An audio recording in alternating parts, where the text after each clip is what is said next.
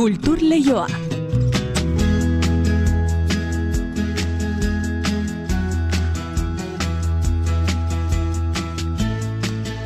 Eneriz gorrotxategi arratsaldeon. Arratsaldeon inigo. Musika bulegoak antolatu dituen jardunaldiak izpide nagusi gaur. Bai, hala da. Izan ere musikaren esparruan modu irekian gai hau jorratzen den lehen aldia izango da. Aurkezpenak, mai inguruak eta euskal musikan kolektibo honek duen ordezkagarritasuna izango dute aztergai. Sorkuntza ekimenak, ibilbide artistikoak gauzatzeko erronkak, musika industrian kolektibo honek duen presentzia, zentsura eta autozentsura edota gune seguruen ba, gai ere jorratuko dute. Jardunaldi hauek bihar eta etzi izango dira Donostiako tabakaleran. Baina geuk ere aipatuko dugu Euskadi Irratiaren berrogei garren urte hurrena nola ez, jendearen oroitzapenak bilduz, eta artisten lekukotzak ere jasoz. Euskadi Irratia beti saiatu izan baita entzulen gandik gertu izaten, baita kultur sortzaileen gandik gertu egoten ere, eta espero dezagun, etorkizunen ere, alaxi jarraitzea nola ez. Ba, musika bulegoa aipatu dizuegu eta musika ere aipatu behar dugu, izan ere gaur gatibu musika taldeak disko berria aurkeztu du, kolore gehiagoz eta esparruak zabalduz hain zuzen. Zine ere aipagai izango dugu literaktum letrain jaialdian gaur arratsaldean Katixa Agirre idazleak plazaratu berri duen liburua aurkeztuko du. Zinemaldiaren irurogeita amargarren urte horrenarekin bat eginez, fikzioa sortu du. Donostia saria jaso, baina egun hilda dauden zinemagile eta aktoreak izango ditu protagonista. Zinera aste hon iritsiko den Ainara Ainara Etxegoienen edo Ane Etxegoienen hobeto esan da Ainarak aurkeztuko dizuegu baita Kiratsa proiektua ere 2022ko etxepare album ilustratuen saria jaso zuen lana Pamielaren eskutik argitaratu dena. Eta gaur kultur lehiora Maren Basterretxea berritxuarra gonbidatu dugu. Igandean Bilboko nazioarteko txotxongilo jaialdiaren barruan aurkeztuko du igaro emanaldia. Amabi urtetik aurrerako izuzendutako euskarazko txotxongilo ikuskizuna da, espazioak zer esan handia edo beto esan da pixu handia hartuko duena. Laster eskatuko dizkiogu bada, xetasun gehiago. Arratxaldeko ordubiak eta ia hogeita amasei minutu ditugu, zabaldezagon gaur berrogei garren urte horren eguneko kultur lehioa, eta nola ez, egunero bezalaxe esango dizuegu, arratsaldean daizuela guzti guztioi. Kultur Leioa Euskadi Irratian.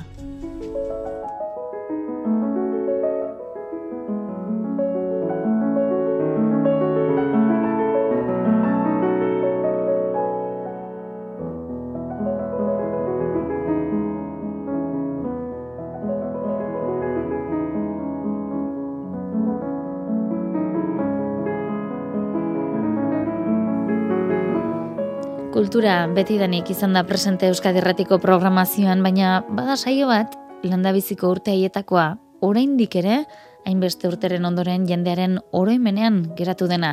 Manu Etxezortu lankideak duela ama egun bildutako lekukotza duzue. gogoratzen dut programa bat ikaragarri gustatu zitzaidan, Joserra Garzia eta zelan zen, Iñaki Zabaleta. Eta Josu- Pello Zabaletak. Pello Zabaleta. Ah, sorgina faria. Sorgina faria. Bai. Bueno, izan nintzen fan numero uno. Ipini nituen nire algortako lagunak, ez ziren eh, hain irratizaleak, esan nien. Programa hori derrigorrentzun behar dozue, Mm. e, benetan e, hori Euskal Herriko gauzetaz eta literaturaz Maria Sonubiria, bizi osoa lekeitzion daraman elgoi bartarrari bezala, jende askori betirako hiltzatuta geratu zaio egunero gaueko bederatzietan, Josi Erragartziak eta Pello Zabaletak egindako saioa, sorgina faria, hiru urteko bidea egin zuena. Berreskura dezagun, gure soinu artxibotik Josi Erragartziak, Xabier Lete kantari, idazle eta laurogei garrana markada hartan, politikan ibilitakoari egindako elkarrizketa baten aurkezpena. Umore tonua erabilita, aurkezlea gonbidatuari zuka alaika nola egin behartzion zalantza izango du. Alde batera, behar bada, hemen programan sartu aurretik bezala, behar bada ikas egitu beharko genuke. Hainbestetan, e, elkarrekin kantatu bagaren aldetik, edo hobeto esan da, ni berarekin kantatu naizen aldetik, berak jakin ezean. Beste aldetik berriz, kantautore edo dena delako izana baita eta ospetsua gainera, ospeak hemen herri hontan duen e, mailan oso goiti, behar bada internazionalki zain goiti, baina bentsate eh, hemen ospetsua eta hori gutxi bailitzen komeriante eta poeta, ba, orduan behar bada zuka mintzatu behar nitzaiola errezeloa badut.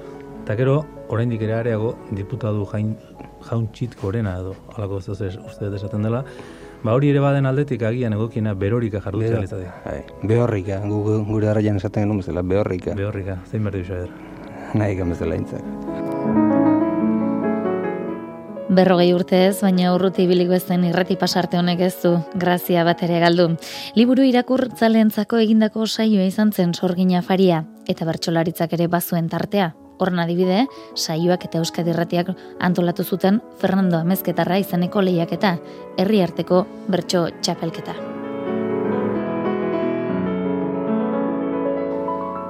Euskadi Irratia beti saiatu izan da Euskaraz egindako kultur sorkuntzaren lekukotza jasotzen, disiplina ezberdinak aintzat hartuta, barka, bakarka zein taldean klasikotik bezala modernotik edaten, txalaparte edo trikitixatik, trap edo rockera arte eta rokean Euskadi Erratiaren bide lagun azken urte hauetan izan dugun musika talde bat, gero hau izango dugu albiste iturri, disko berria plazaratu duelako, eta LGTBIQ plus komunitatea hartu behar dugu orain izpide musikaren industriaren artean duen ikusgarritasuna aztertzeko jardunaldiak egingo baitira musika bulegoak antolatuta bi harreta etzi donostiako tabakaleran. Musikak tradizionalki nortasun normatibuetatik kanporako diskursoak hartatu izan baditu ere, era publikoan azterketa egin ez dela, adirazi du musika bulegoak. Iker Zabalak ditu xetasunak.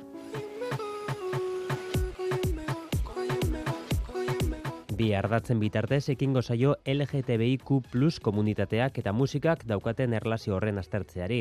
Alde batetik parte hartzaile akademiko eta perfil profesionaleko konbidatuek garatuko dituzten edukiak, ala nola Mikel Chamizo, Edueli Etxebeste eta bestetik LGTBIQ kolektiboko artistekin mainguruak eta elkarrizketak bere lanaren edo ibilbide artistikoen ardatza tarteko. Eito horrengo etxea musika bulegoko zuzendaria da, jardunaldien helburuak zehaztu ditu. Bueno, elburua bera, batetik da ikusgarritasun, ematea horrelako momentu bat, gune seguru bat, e, hausnarketarako e, eremu bat, gai honentzako, hortik ikasi eta irtetea eta aurrera pausoak ematea, gero ondoren, ba, bai kulturpolitiketan, estenan bertan ere izatea zer heldu da zer landu. Nortasunez normatiboetako sorkuntza, ikusgarritasuna, zentsura eta autozentsura edo espazio seguruak aztertuko dira. Eta nolabait, jardunaldi hauen aitzindaritasuna azpimarratu du bengoetxeak. Lehen aldia da, eta gaina olago bulkada bat izan da, eta beharra gazegoen. Ze, sarritan uste dugu ba, gizartea bena aurrera doala, eta dena tratatzen dela, edo denek dutela lekua, baina espreski egitea eremu bat, edo, edo momentu bat, eta topa, topagune bat, hori landuko dena, eta horri mango diona bisibilitatea beharrezkoa zen. Parte hartzailetako bat Eusko Princes kantari Hernaniarra izango da. Zein da ala LGTBIQ komunitateko egoera egungo musikan? A ber, hombre, egia da, aurreratuago gaudela, pues, e, pedradak ez dizkogulako ematen ja, jendiak. Baino, e, bueno, Euskadi maia baino gehiago, nazionalian baita, oza, berdina da, berdintxua da. Egia da, ikusgarriak gehala, ba, olako eventutan, baina, bueno, e, urtian zehar baita, oza, lan egin bar deu. Ordu noindik, badao, e, zer egiteko zerbait. Izan ere, musika erreferente izan liteke kolektiboak dituen estigma horiek urratzeko. Desberdin ez ditzen, azteko, desezituta berriro ezi. Niko miretzat jendia ezagutzea LGTBIQ plus kolektiboan barne daun pertsonan bat, eta ez fiatzea bakarrik telebistan agertzena, o, bueno, en plan, albiste batzutan, o konkretuki. Hor bertan estigma asko iteia, eta desberdin du iteia emakumeak gizonak, pertsona trans, e, cis, dena. Orduan nik uste ez ditasunan daula parte gehiena hor.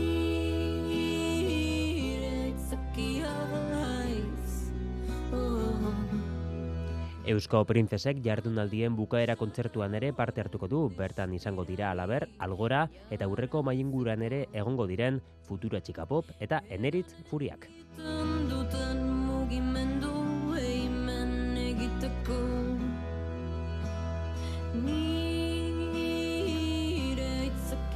Ba, musika bulegotik, musika talde batera egingo dugu orain gatibu taldeak bere soinuaren eremua zabaldu baitu nabarmen bere disko berrian. EH distopikala izena du taldearen bederatzi garren diskoak eta kolorea nabarmena da, bai soinuan baita azalean ere.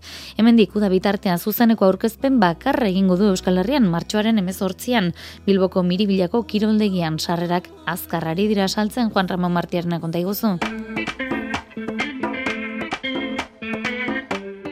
EH distopikala gatiburen diskorik dantzagarriena da. Aimar arejita gitarjoleak dio, roketik aratago aurrera pausoa eman dutela. Disko dantzagarria, alaia, tropikala, erritmo latino, afrikar, pizkat funky, pizkat erritmo beltze susatutako disko bat eh, besteak beste roketik aratago beste pausutxu bat emona izen dugu. Estiloiek guztiak bere galbaetik pasatzen ditu gatibuk ez dute elako gogoko, estiloak bere horretan jorratzea. Guk ez dugu estilo bat jorratzen era ortodoxo edo puro baten inoiz. Ez dugu nahi, ez egu gustatzen da, ez gara lotzen estilo konkretu bat era puro baten egitea, baizik eta gure erara, gure akatsekin da gure seioarekin, eta azkenean nik uste dut, naiz eta oso desberdinak izan kantuak beste diskoen gandik, gure seioa daukaten, da rekonozitzen dela gatibu dela. Diskoaren kantetan, gaur egungo gai kezkagarriak jorratzen ditu taldeak, baina negatibotasun pixka bat kendu nahian edo umorea eta ritmo dantzagarriekin ustartzen ditu, esate baterako diskoari izena ematen dion kantan. Distopia tropikal bat, horren gudan ikusi dugun adibidez, eta ironiaz eta umore hartutako letra bat, Euskal Herriko referentziak eginez, distopikoak, ez koalak, marihuana, ugoldeak e, hogeita masi gradutan ura, pues el, el puto apokalipsis.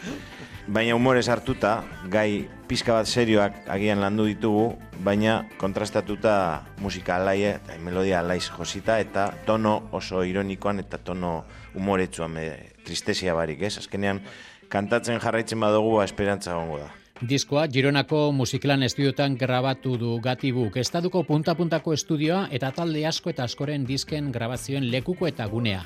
Emili Bosk ekoizle gaztea da eta diskoaren arduraduna eta gogotik nabaritzen da bere eskua kantetan. Hemen da bitartean diskoaren zuzeneko aurkezpen bakarra egingo du Gatibuk Euskal Herrian. Martxoaren emezortzian Bilboko Miribilako kiroldegian. Sarrerak azkar ari dira saltzen. Durangoko azokan diskoa salduko dute CD eta kaset formatuan, baina ez dute ahotsenean joko.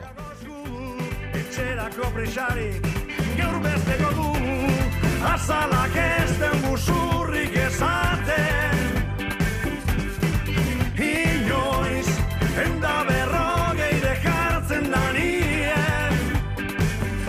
ezin disimulatu?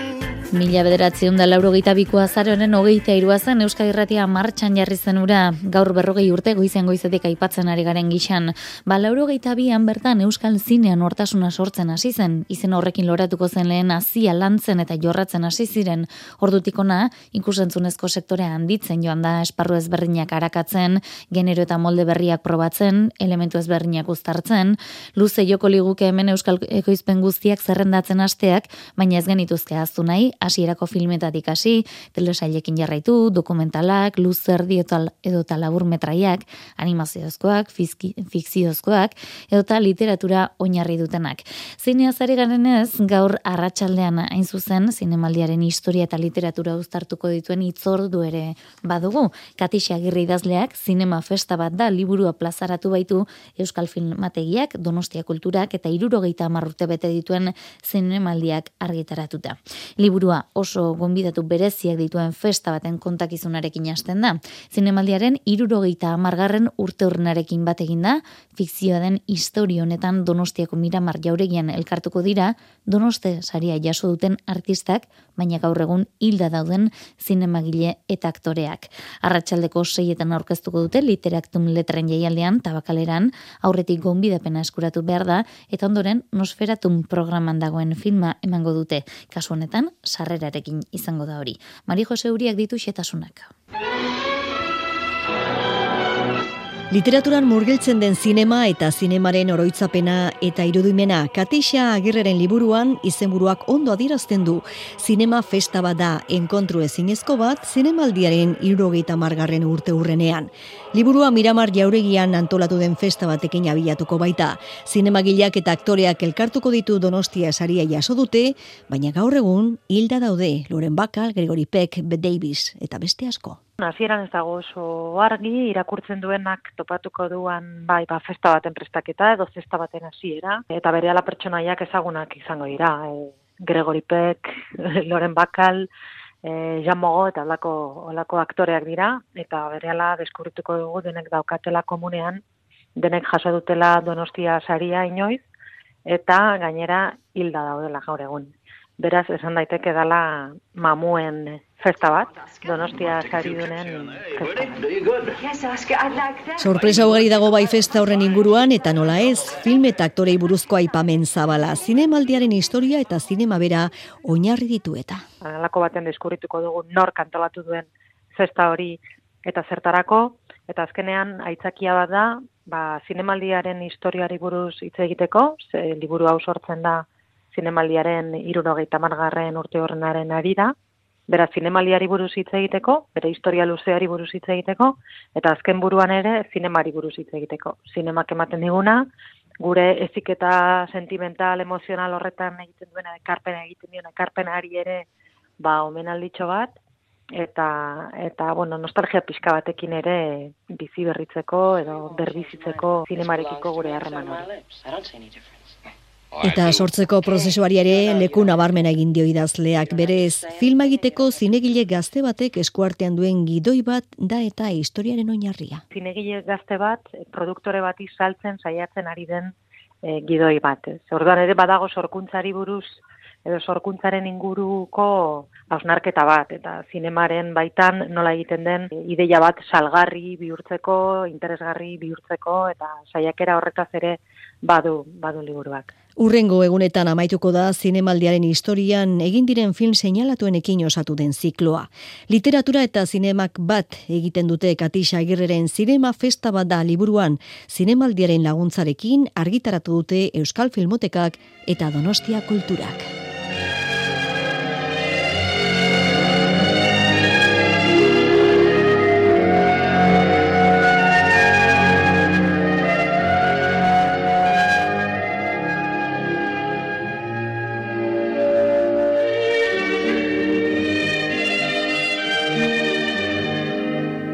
Ba, ikusentzunezko ez ari garela EITB-ren partaidetza duen joko oporretan animaziozko filmak, Juanjo Elordik zuzendutakoak, Sevillako festivaleko giraldile irabazi du Europa Junior atalean. Joko oporretan azaroaren hogeita seian larumat honetan estrenatuko da donostian, eta benduaren bian iritsiko da gainerako zinema aretoetara. Juanjo Elordi zuzendariak onela azaldu du joko filmaren muina. Ba, ume batek nola afrontatzen duen ba, bere lagunak e, ez ikustea denbora baterako auskalo, igual betirako, ez? Da sartzen zaizkion beldur horiek, ezta? Eta batez ere berriari eukitzen diogun beldurtxo hori, ezta? E, kilimak egiten dizkiguna zabalean da txikitan, ba askoz gehiago oraindik, ezta?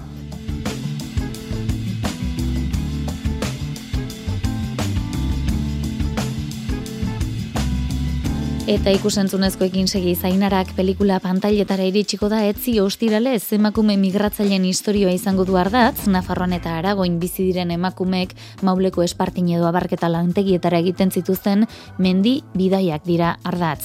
Ez da musikaren inguruko dokumentala eta horregatik bada igarria da norden ikerketa honetako gidaria, ane etxegoien kantaria baita. Iker zabala konta iguzu.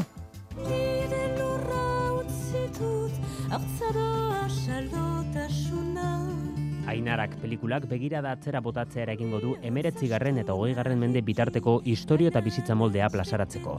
Esen atokia, liuragarri bezain bortitza da, Pirinioak eta protagonistak lan baldintza duinak bilatzen zituzten emakume gazteak. Hane etxegoien izango da gidaria, Ritsi Lizartza eta Juan San Martinek zuzendutako dokumentalean. Migrazio eta emakumeen historio bat, mila sortzi laurogei urtetik mila bederatzi eta maseiera, gutxi gora bera pasatzen da eh, ainaren eh, historioa. Ba, finalean emakume eta neska eta migrazio historioa denbora pasatzen da, baina gaiak eta aktualitatea repetitzen dira. Irurogei urtetan Pirinuetako mendiak migrazio historia baten lekuko izan ziren. Maulen abarketak egiten zituen emakume talde honek mendiak zeharkatzen zituen etengabe. Pirinioetako muga natural izugarri horren irudiek emango diote izatasuna filmeari eta garai batetako argazkia eratzen lagunduko digute irudiak biziki uh, ederrak dira, baina ez, ez, ez dira bakarrik irudiak kontestu soziala bat uh, bailaran eta Pirineoetako alde bietan, uh, Nafarran eta Aragoinen, bizia biziki zaila zen, uh, baina iparaldean eta batez ere Siberuan, espartin industria azten ziren zen, dirua gehiago zegoen aldeuntan. Hane etxegoien jakina den bezala musikari eta kantaria da, baina hemen bere zeregina oso bestelakoa da. Pantailan ikusiko dugu langile hauen zenideen, soziologoen edo museoen ordezkarien artean historia untan beste jola bat nuen ez naiz lehen abeslari dokumentaran. Abentura berri bat zen niretzat, eta abentura berri bat saiatu nintzen elkarrizketa egin nituen, eta biziki aberrezgarria zen niretzat eh, hori jasotzea edo, edo biltzea testigantzak diende topatu, topatuten partez. Alere, soinu banda eta hiru abesti eratu ditu ainarak pelikula ontarako, eta hala, historia hau argitara ateratzeak duen balioa azpimarratu du etxegoienek. Emakumetan neska haiek uh, kuraia handia zuten eta ezen justua nire, nire ustez ez baroratzea haien historioa. Ego Euskal Herriko pantailetara iristeko garaia da aste hau, abenduak lauan ikusi halko da historiontako nolabiteko hiriburuan, maulen. Handik da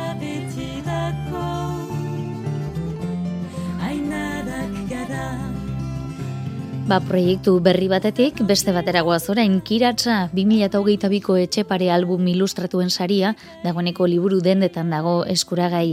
Eider Perez idazleak eta Iban Ilarramendi ilustratzaileak sortu dute, pamilak arkitaratutako liburua. Kiratzak bi pertsonaien historioa kontatzen du, usaimeni gabeko txakurra eta arkakuso txiki batena. Elkarrekin bidaia divertigarria egingo dute, usainen bila. Liburu honek denek ditugun ikuspuntu desberdinei eta dualtasunei buruz hitz egiten du. Itziar Lumbrasek kontatuko digu.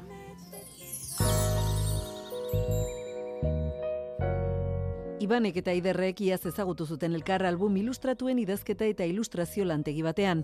Han sortu zen kiratxaren ideia elkarrekin egin duten lehenbiziko proiektua. 2008ko album ilustratuen etxe pare saria irabazi duen lana.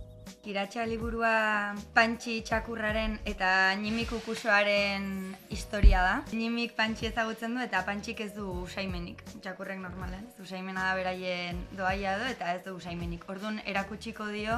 Baina berak, bai, baina berak kiratxa daka. Hori da, eta berak kiratxa daka hori da. Horatik iristen da bere Eta orduan, ba, berak bide bat erakutsiko dio, lagunen gana jungo da, usai on eta txarren inguruan hausnartzera eta ezagutaraztea. Usaimena da beraz, historio osoaren aria. Zer da usaimen ona, zer da txarra? E, batentzako ona dana, bestentzako txarra, edo alderantziz, bat, agian igual desberdina da, ez da? Osea, usaimena nik uste eta itzaki badela humorezko abentura bat bizitzeko eta laguntasun espontaneo bat kontatzeko. Baina gero ez dago bereziki morale jarik, badago dikotomia usaion, usai txarraz izan daiteke, baina ez da helburua. Usainon eta txarren bila egiten duten bidaia hori kontatzeko oso testu iradokitzailea erabili du eiderrek, onomatopeiaz eta errima ugariz osatutakoa. Eta errima bat, kira, txa, txa, txa, txa, Hori da. txa, txa, txa, txa. Azkenean pentsatu behar ez Errimak asko presentzia handia duka liburuan. Eta gero e, kakusak ere bere saltetan kiki, keke, kaka, kiki, hola iten du salto e, soinu horiekin. Eta bueno, kiratxak ere baduka hortik pixkat, kiki. Humorez betetako historioa da eta ilustrazioetan pixu handia dauka horrek, txakur kastina ere egin zuten egokiena zein zen erabakitzeko. Errenteriako arte eskolan lan egiten dut txikiekin hitzaren eremuan, ordun literaturatik eta hitzaren sormenetik, ordun. Beak pasatako kastinetan ba, zeizen jarriko diogu txakurrari eta behaien iritziak erentzutea, osea aurrekin lan egiteak ematen dizun feedback edo pista ez eremu bat, pantxi eta nimi, zakurrak eta arkakusoak bidaia divertigarria egingo dute usainen bila. Bidaia horretan, usainak onak edo txarrak diren norberaren percepzioan dagoela konturatuko dira.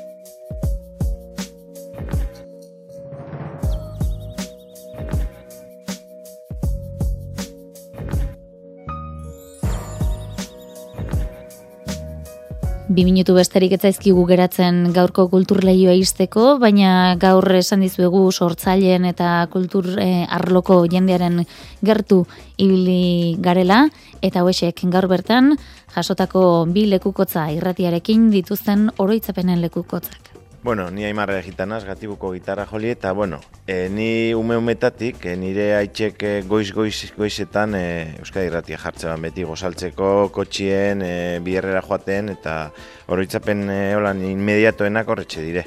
Ni haitxek beti jartze bala goizetan. Eta gozaltzen beti Euskadi Irratia entzuten gendun, da gaur ondino be jarraitzen dugu entzuten. Ni gaizka salazar naiz, e, gatibuko bateri jolea.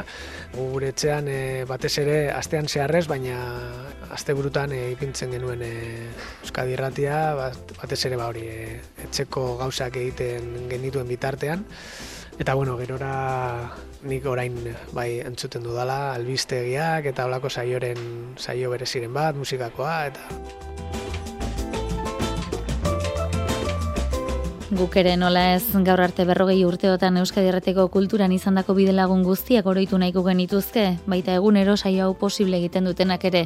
Tartean, Xabi Raola eta Jose Alkain teknikariak hauek esan da bagoaz, orain albisteak, eta ondoren kantu kontari izango duzu Josein Etxeberriarekin bihar arte ba, ondo izan eta zaindu. du.